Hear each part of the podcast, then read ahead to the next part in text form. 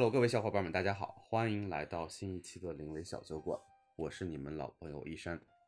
大家好，我是 S 先生。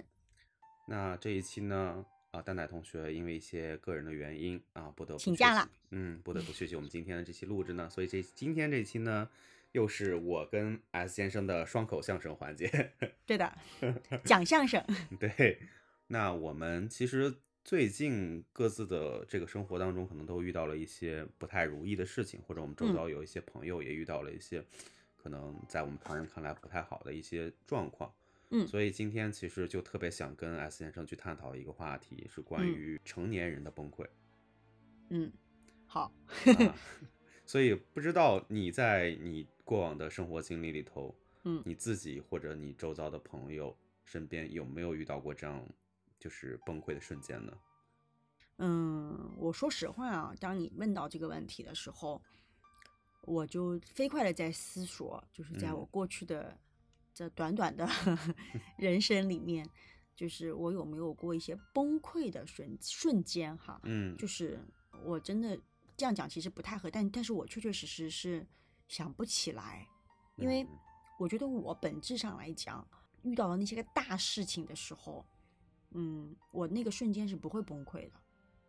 就是我会属，因为我会觉得那一件事儿对我带来的一些震惊，他会，他会把我震懵了，啊，我会存在那种懵掉了那种那种状态，但是我不会停滞，你知道吗？就是一旦懵了的情况呢，我就会跟着安排，嗯，你要我干嘛我就干嘛，比如说这件事情需要去做我就去，需要我。就上班我就去，我就是这种，对吧？就我就可能对对于我自己的这个情绪的感知和这个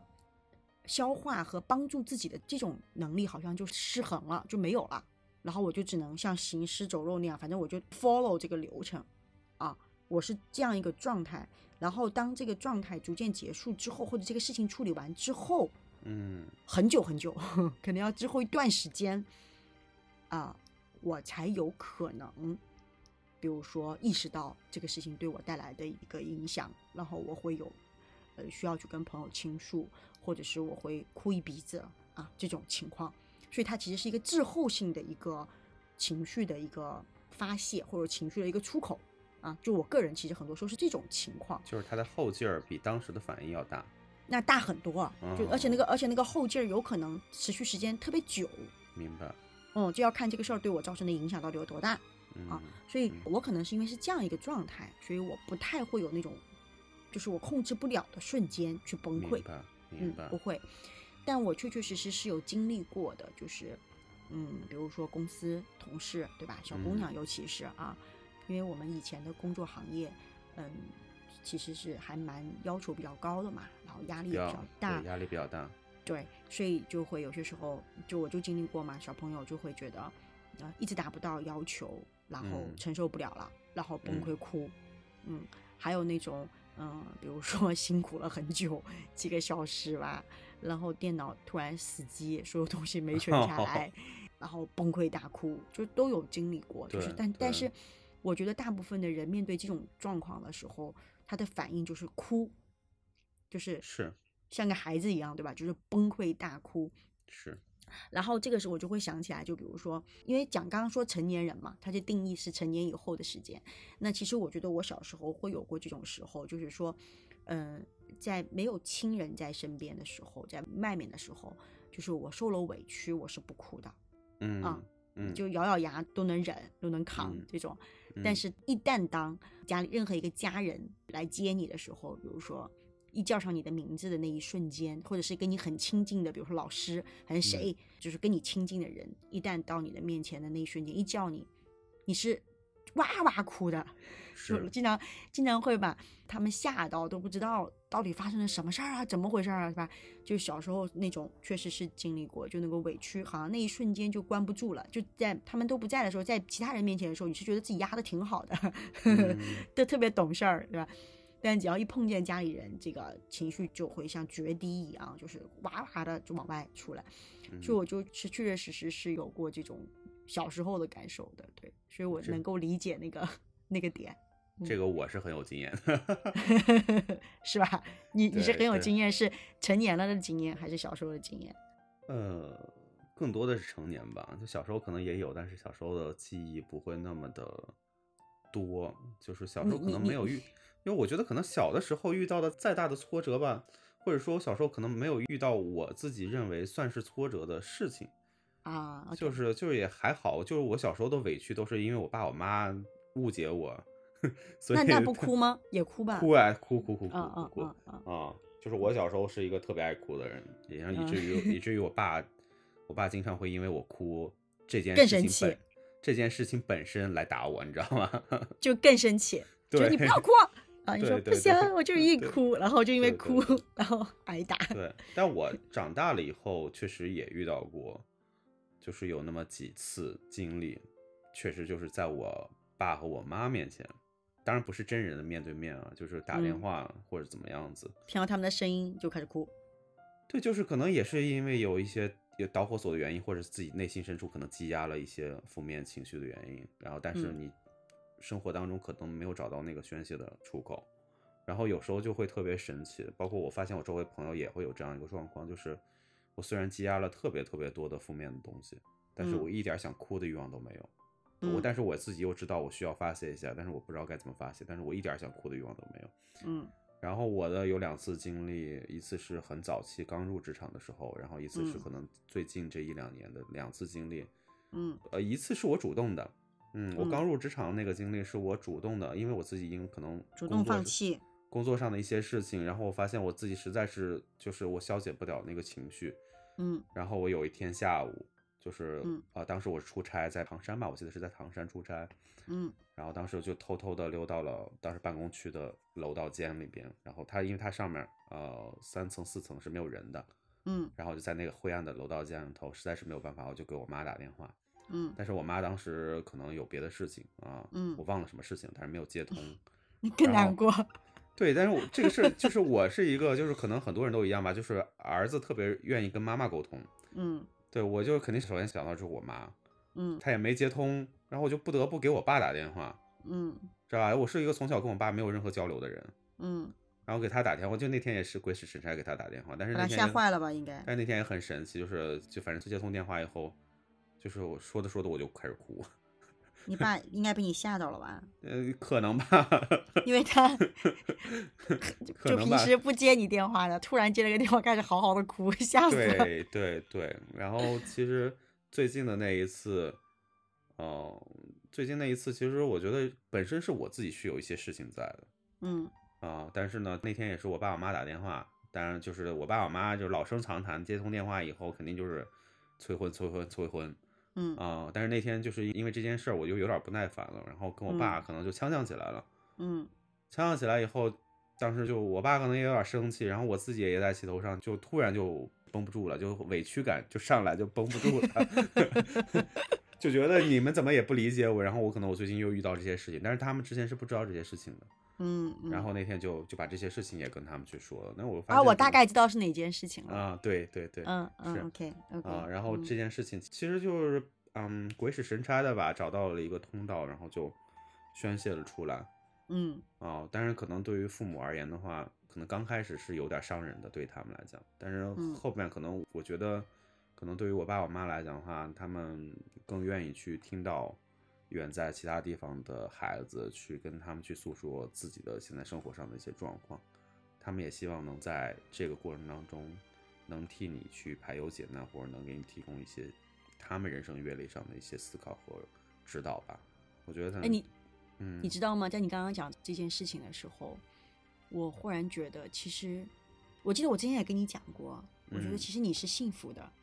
因为你嗯爸爸妈妈其实他们是可以给予你这样子的安全感的，就是你才会有、对吧？就是遇到了一些问题的时候，或者是当听到他们声音的时候，你就会有这种啊，在他们面前不设防嘛，就这个情嗯绪会出来。像小朋友为什么见到父母就就哇哇哭嘛？他因为嗯他觉得是安全的。对所以我是觉得，其实本质上来讲，其实你是幸福的。是。嗯，而且我觉得其实也都不止这一点吧，因为我嗯其实过往的一些比较崩溃的瞬间，我是一个刚才你讲的那个，我是一个不太会，嗯、积压积压把后劲儿攒的很长时间的一个人。嗯我是可能积压到一定程度，到某一个点，我就一定是会爆发出来的一个人。所以我过往的经历里边，其实，我觉得很好的一个事情。刚才你讲到关于父母这件事情，其实我是幸运的。然后嗯其实我我每次崩溃的那一刹那，绝大多数时候我都会向外求助的。对，其实你看，我们俩其实并不是，嗯，就是说，其实我不是一个积压的状态，嗯，就是我是一个无意识的状态，你知你知道吗？？嗯，就是你是自己知道，其实自己有负面情绪，因为其实你看，就是我们上一期还在讲说关于卷不卷嘛，嗯因为其实你是一个情绪内化型的人，就是你有嗯任何的问题你是往里走的嘛，嗯，所以你是其实你是一个积攒的过程，你知道吗？对就你在不断的积攒，不断的积攒这个嗯、呃负面的或者是你认为不好的对你有伤害的一些情绪和感受，其实你是是这样逐渐往里走的，然后你试图去消化它，但当你消化不了，它就会被存下来。然后你自己感受得到它其实在囤积，对吧？然后你能感受到自己那个情绪要崩了，然后你就嗯会主动对外求助嘛。就你刚刚说的嗯对外求，不管是跟父母也好，可能跟朋友说也好，反正你会想嗯办法去对外。是，因为你是能意识到的。而我其实的这种，嗯，说哭一下或者怎么样也好的那种状态，我是没有意识的。我甚至很长一段时间都意识不到我受伤了。嗯嗯，就像我说的，其实我会在一段时间里面懵的那种状态，其实我是没有那个感知自己的那个神经的，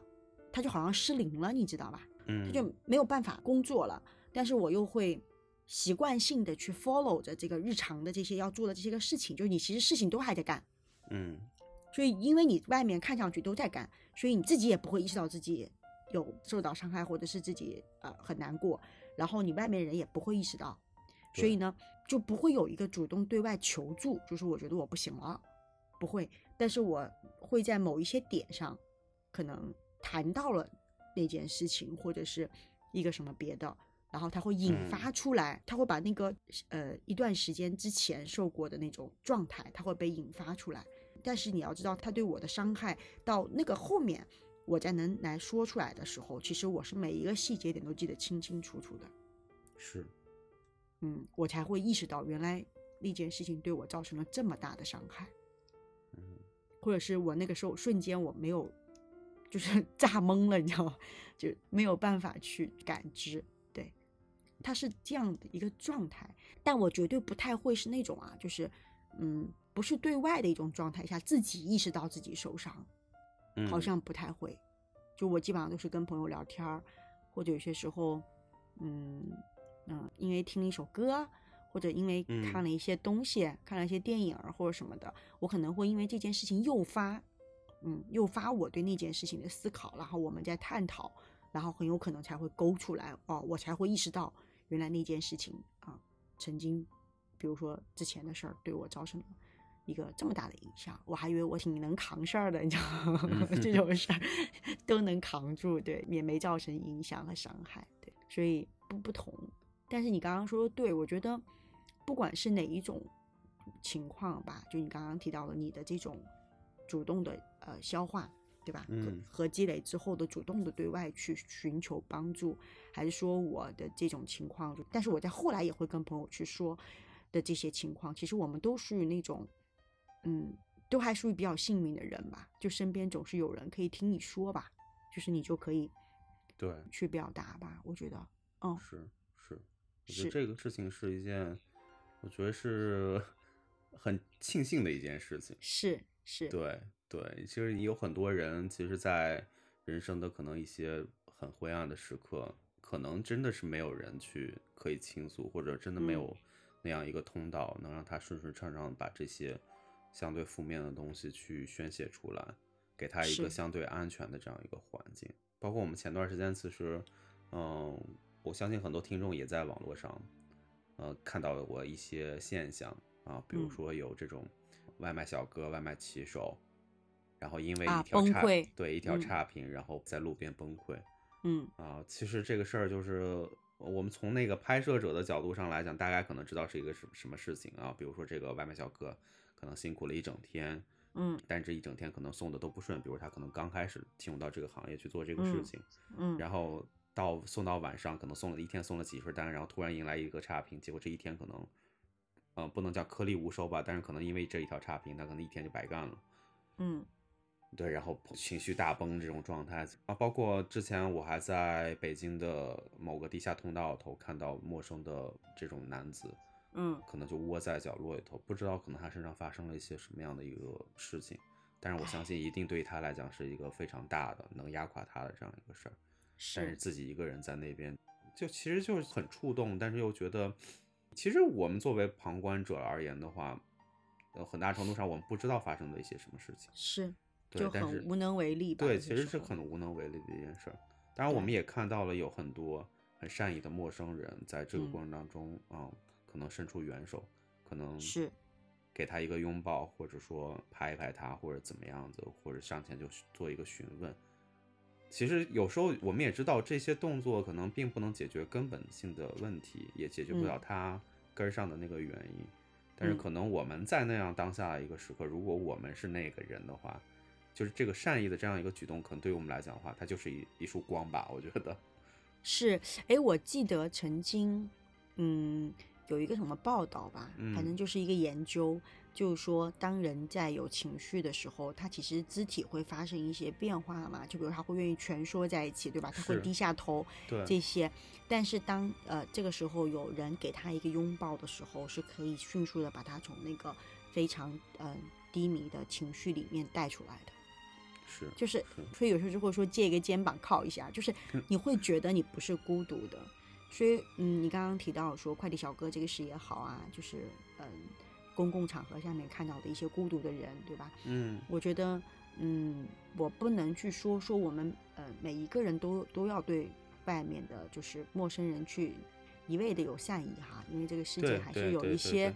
这个还是还是要保护好自己的。对对，对在能够保护好自己的情况下，尽量的啊，我觉得能够对嗯陌生人就是友好一些吧。对，就比如说，嗯，我就从来不给人打差评。嗯，对，从来不打差评。嗯，不管是什么情况，哪怕他给我东西弄丢了，嗯，那是因为我本质上会觉得大家都挺不容易的吧。对，嗯因为你想他的职业可能就是送这个东西，对吧？就像你刚刚嗯提到的，说他可能嗯刚刚入行或者没做多久，对吧？他确实有可能会犯错，我就会经常会想到，那你看我们嗯做任何一个新事情的时候，自己也是不能保证百分百都做对吧？对，对，而且我经常会看见在路上那些外卖小哥或者是快递小哥都是跑的，是啊、一直跑，对吧？冲来冲去，争虽然其分夺秒。对的，很危险的，所以我觉得他们真的非常不容易哈，所以我一般都给予谅解，不管出什么情况。当然，我嗯并不是说大家都要这么这样，我只是这么表达啊。尤其是我是觉得，嗯，将心比心去想一想的时候，你就会觉得算了，因为对你来讲，点个差评是一种情绪的宣泄，但对他来讲，他就很有可能，就像你说，他一天可能就颗粒无收了，他就有可能这一天的所有的辛劳都付之东流了，对吧？他可能就会承受不了。嗯，还有一件事情我觉得很重要哈，就嗯是因为你今天的限定词是成年人对。的崩溃嘛，对吧？对，所以我是觉得，首先第一，呃，不要把成年人当成一个标签或者当成一个标准嗯。啊、就是说，我觉得我们不管怎么样都是人啊，都会有感受，都嗯。会有嗯不如意，所以他不分小朋友还是成年人还是老年人啊，我觉得只是嗯。在不同的人生阶段上，所以嗯，不要因为自己是成年人，觉得自己就不好意思去嗯。宣泄情绪，或者是不好意思去跟身边的人去表达自己的委屈、自己的无奈和自己嗯。的这一瞬间的无能为力。啊、嗯。我觉得这个其实不要有这种嗯，因为成年人的这种所谓的骄傲吧，就不在意自己的这个对外求助的需要。对，嗯，所以我觉得这个很重要，就是，嗯，刚刚我们说对吧？我们一山同学很就身体力行的表达了，他哪怕是个成年人，对吧？他也还是在 对，嗯，就享受着父母给予的这种关爱，对吧？就是我们小时候经常感受到的那种，一山就到现在还是能感受得到的，这就是非常幸福的一种状态。但是你又何尝能够确定你愿意给你父母表达的时候，他们不听呢？对吧？你是我相信哈，大家都愿意跟朋友说，超过跟父母说，对吧？那至少你有朋友可以说呀，就是你要表达吧，因为我是觉得，呃，情绪这个事情哈，它一定是一个积攒的过程，不光是你刚刚一山君说的那个情况，因为你是在不断的消化，消化不了堆积，还是说我的那种情况，它嗯其实都是要堆堆堆堆堆的嘛，对吧？它情绪它是要被堆积的，那么嗯是不是不需要等到要快满了或者已经满出来了才去发泄？啊，我觉得这个有些时候真的会有一点点危险。嗯，因为现在我们都知道，嗯，那天我们还开玩笑说，现在百分之九十九的人都有心理疾病吧，都会有各种情绪的问题，对吧？嗯而且，嗯，去看心理医生的小孩儿也越来越多，对吧？年纪也越来越轻，就是因为现在其实本质上，我觉得，呃，高速的发展的状况，它其实会带来很多的一些不适配性。那么这些不适配就导致的各种各样的不如意，那么这种各种各样的不如意就会引发各种各样的情绪啊。嗯，所以我是觉得，我个人是这么建议啊，就是情绪最好是阶段性的，就是一段时间你就给它清一清，啊，就不要让它堆堆满了再倒啊，有这个会有点狠，就是动静有点大，你知道吗？就是伤筋动骨的感觉啊，就恨不得哭断气了，是吧？就是这种其实本质上来讲也挺伤的啊，然后所以其实及时的去呃处理自己的情绪，及时的去用正确的方法跟朋友、跟亲人去表达，我觉得真的是一件好事情吧。然后另外就嗯是，就对陌生人也尽量的抱着善意去面对啊。我不知道一山君你觉得怎么样？我觉得是是是，对，我觉得是这样子，就是，嗯，其实你刚才讲的第一点，我觉得是非常认同的，关于嗯说大人、小孩儿、小孩儿及大人这 些这个事情，对我觉得其实嗯就是从我的角度上来讲，我从来就包括我刚才分享的我个人的这些经历里边，嗯其实我从来没有在这件事情上，我觉得哭这件事儿，或者说崩溃宣泄这件事情是小孩儿的专利。嗯啊，我觉得反而相对而言啊，绝大多数小孩要活得要比我们成年人要要自在多了。是的，对他们反而所谓的崩溃的瞬间，可能反而是一些小事儿。啊没错，但是反而 对于大人而言的话，我们自从走入到职场这个环境当中，我们来自于社会各个层面上的这些扑面而来的这种压力，扑面而来的这种各种各样的情绪，其实反而我们要去消化他们需要的这个能量是更大的。没错，对，所以我觉得这件事儿无所谓说小孩儿或者大人区分，也并不代表说这种崩溃这件事情也是小孩子的专利。我觉得大可不必。我觉得每一个人都必须得有这样一个渠道，得有这样一个方式去解决我们内心深处积压已久的这些情绪也好，这些负面的东西也好，这些都是都是需要去解决的。那回过头来说，刚才其实我们讲的另外一个很核心的点，就是千万不要在别人的生活当中去施加任何一丁点儿我们都已经认为是恶意的东西。哦，对，同意，对我觉对我觉得这个这个事情是非常非常重要的一个事儿，包括其实刚才那个 S 先生你讲到的之前你的同事的一些案例，当然那些案例其实可能还相对正面一些，它还不是很负面的一些案例，对吧？嗯，嗯但是我们确实也遇到了说，其实，在职场这个环境当中，我们经常讲到关于职场霸凌，嗯，但是其实职场霸凌很多层面上，它不是真正意义上的就是肢体上的，或者说是表面上的霸凌，它可能是一些精神层面的，或者说是嗯。那些内在层面的，可能对于这一个人这个个体，因为他这件事情可能做的不足够好，嗯，或者说他做这件事情本身可能超出他的能力范畴，而去对这个人本身提出嗯更大的苛责，或者甚至说诋毁。我觉得嗯这件事情可能就上升到了另外一个层面和另外一个高度了，嗯，对？吧？但这件事情的正确与否，我觉得是显而易见的。这就跟我们平常说网络上的键盘侠是一个道理，因为我们说一句话是没有任何成本的。对，其实，嗯，今天我们不延展开讲哈，下次我觉得我们的、呃，可能可以真的讨论一个事情，就是关于职场恶意。嗯，因为我觉得你刚刚提到的那一种，其实就是呃恶语相向，或者说恶意相处，对吧？对，但是呢，嗯，还有一种恶意，其实我觉得本质上它是为了，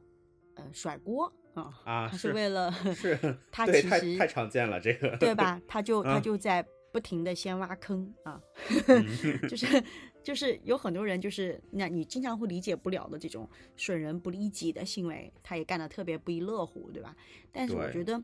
本质上来讲，你刚刚说的对，我觉得嗯，尽量的吧，不要在呃别人的世界里，或者是说哪怕在你周遭的环境里去释放那种你自己都认为是恶的事情，哪怕它是一件小事。是就是我觉得是这样，就是勿以恶小而为之吧。就是举个例子，就拿我们刚刚嗯提到的这个，呃，外卖小哥这个嗯事儿，就是肯定会有很多人会来提，就是说，那我不给他差评，我怎么帮助他进步呢？是吧？嗯嗯 但是其实本质上来讲，我觉得大家都应该相信哦，真正会因为你的差评而受到惩罚之后，他再变好的，可能是那些最兢兢业业、最可怜的那些人，那些你真正想要惩处的那些坏人，他反倒真的不会因为你的一条差评而把他怎么样了。我不知道这个表没表达清哎，楚、啊。其实其实你看，你这个观点特别像经济学上一个观点，叫劣币驱逐良币。对呀、就是劣币驱逐良币的道理啊。对，对吧？就是那种真正的他就是故意的啊，不好好干的这种，嗯，快递小哥也好，外卖小哥也好，对吧？那他不会因为你打了他多少个差评，他就改变态度的，是，嗯。然后那种，嗯，就像你刚刚 讲到的，对吧？他真的是很辛苦，他也是有客观原因导致的这个。没有帮助你及时送达，或者是导致了一些损失，他真的不是故意的，嗯，但是他，但是他又会因为这个差评，可能哦，他就丢了这份工作，对，对吧？他就有可能不能再继续干下去，或者是什么别的原因，我们不知道对，啊。那这个其实就会没有给到他一个机会吧，因为有些时候你会发现，他给你送晚了，他其实都特别有歉意，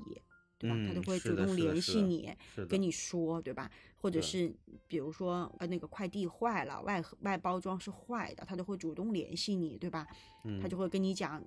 坏了，然后你要不要先检查一下，要不退货、拒收或者诸如此类，对吧？他会嗯做很多这种补救动作。但是如果这样你还给他打差评，其实我觉得本质上来讲，我个人是这么认为啊，我会觉得就有点过分苛责了。是，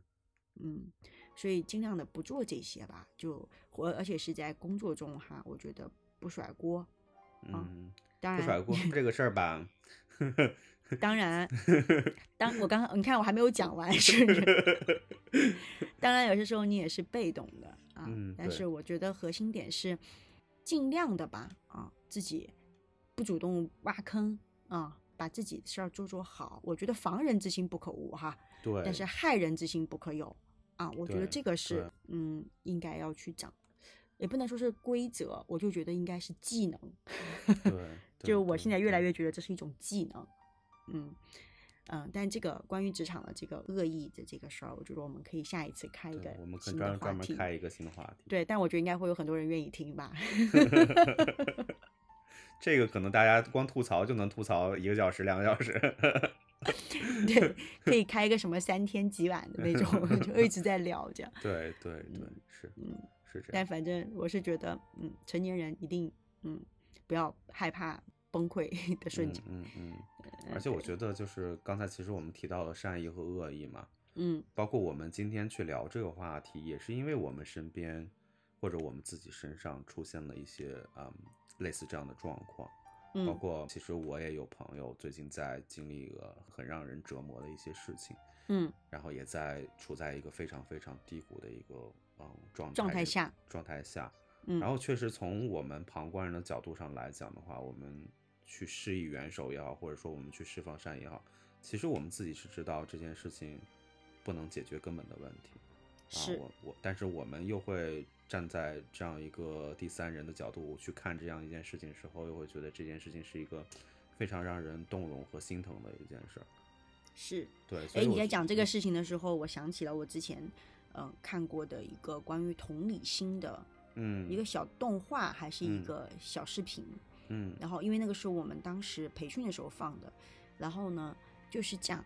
呃，一个熊，它蹲在一个井的井底，嗯嗯，他很难过，然后上面有一个我忘了另外一个什么动物，狐狸，反正是另外一个动物，对吧？他就在那个井的上面不断的探过头去问那个熊说：“你怎么样？你为什么要在下面？嗯、你要不要上来？然嗯后我在上面可以给你递梯子，你上来呀，你上来呀。”然后呢，他就那个熊就看看他，然后就是不为所动啊、他就会觉得我都说让你上来，我还给你搭梯子，你也不上来，他还觉得很委屈。然后后来来了另外一个动物，我忘了啊，我已经记不得是什么动物了。然后又来了另外一个第三个动物，那个动物是直接二话不说，他是自己嗯跑到那个井底，然后蹲在那个熊的旁边，看着他。嗯然后这个时候，慢慢的熊才开始跟那个第三个动物去敞开心扉，说他的感受。然后，因为他当时就画他头顶上，一开始那个熊的头顶上是有一片乌云在下雨的嘛，啊，嗯然后当他呃旁边有一个人的时候，那个乌云逐渐逐渐就散开了。他就是这么一个嗯故事，也就是想表达，就是说，其实有些时候你给予朋友的关心或者是嗯帮助，他真的不是说你非要在旁边给他出谋划策，因为有些时候，因为你不是当事人啊、就是 曾经有过一个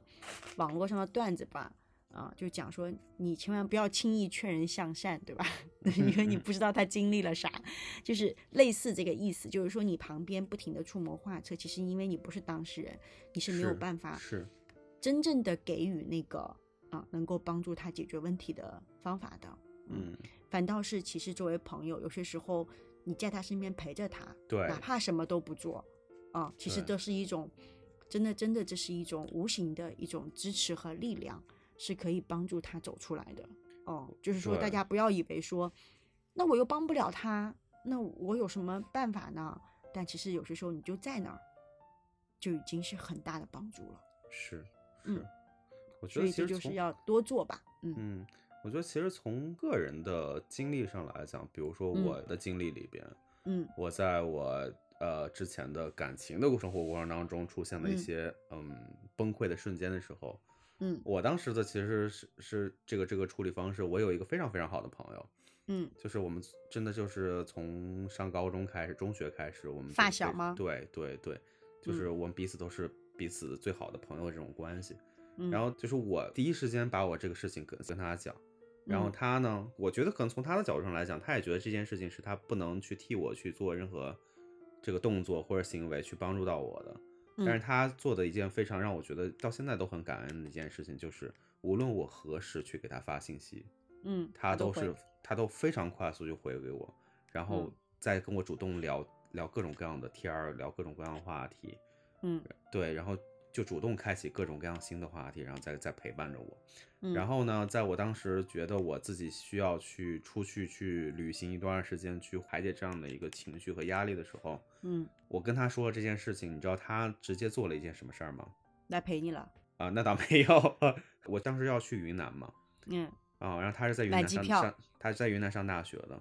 他嗯直接给我出了个云南的旅行攻略，详细到每一天要走到什么地方，要干什么事情啊的旅行攻略。把你的每一天给你填满了，让你不要在那儿全有太多的时间胡思乱想。对，所有的事情都是他给我安排好了，然后我完完全全就按照他安排好的行程，一步一步走他所说的所有的地方嗯。啊、然后在我回来之后，包括这个整个经历去嗯度过之后，我会嗯。觉得真的我太庆幸了，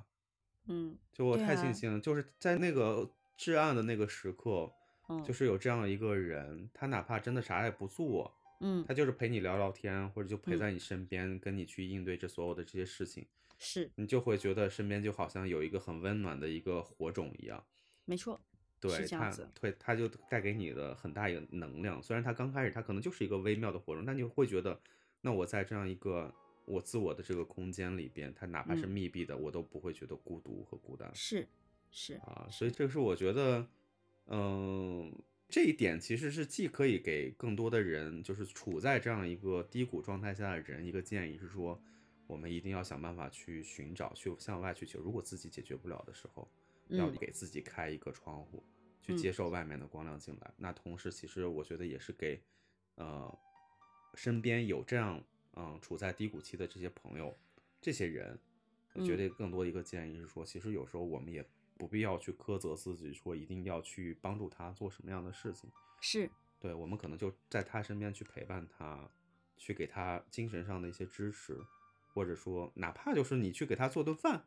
或者怎么样子，对吧？带他出去逛一逛、走走路、逛逛公园儿，其实这些事情可能对于他来讲的话，都是能让他真正从这个至暗时刻里头抽身出来的，可能最大的一个力量的支持。对，哪怕你嗯经常问候一下，对对对，都会让他觉得他被惦记着。因为你知道，人在那种最难受的那种时刻的时候，是很荒芜的。是当他觉得他跟这个社会环境或这个世界还有更多的一些连接的时候，他就会有一些呃力量把他往回牵引。啊是这个其实真的还蛮重要的。就但是我们不要以为说这是很微弱的，我就先不做了吧，我做不了什么大事情。我觉得不要，就是朋友之间啊、呃亲人之间该给到的这些情感的这种维系是一定要做的啊、而且其实你也不要把它看得太重，然后也不嗯要把它看得太轻，对嗯对是的是这样。嗯是的。那好了，那我们这一期关于成年人的崩溃瞬间的这个话题，嗯，我们就先探讨到这儿。傻花，我们俩今天 这个相声应该也还行哈，也讲了这么久。对，因为这个话题，我觉得是很多人都可以完全有共鸣，且能聊一大箩筐 内容的一个话题。其实我跟 S 先生，我们在这之前的准备内容里边，应该还准备了其他的很多更多的内容，但是可能嗯我们觉得时间也是有限的，所以我们嗯还是把我们最想分享的东西。给大家嗯在这样的一个嗯不到四十分钟的这样一个内容集合里头去给大家分享出来，嗯也希对也希望能给一些现在在至暗时刻的一些人们啊，能提供一些新的光亮吧。嗯没错，对对，大家都会走出来的啦。嗯嗯嗯嗯，好的。那如果大家有任何想要跟我们分享的，也欢迎大家在我们评论区给我们留言。嗯，嗯，我们下一期的灵位小酒馆再见了，拜拜。拜拜。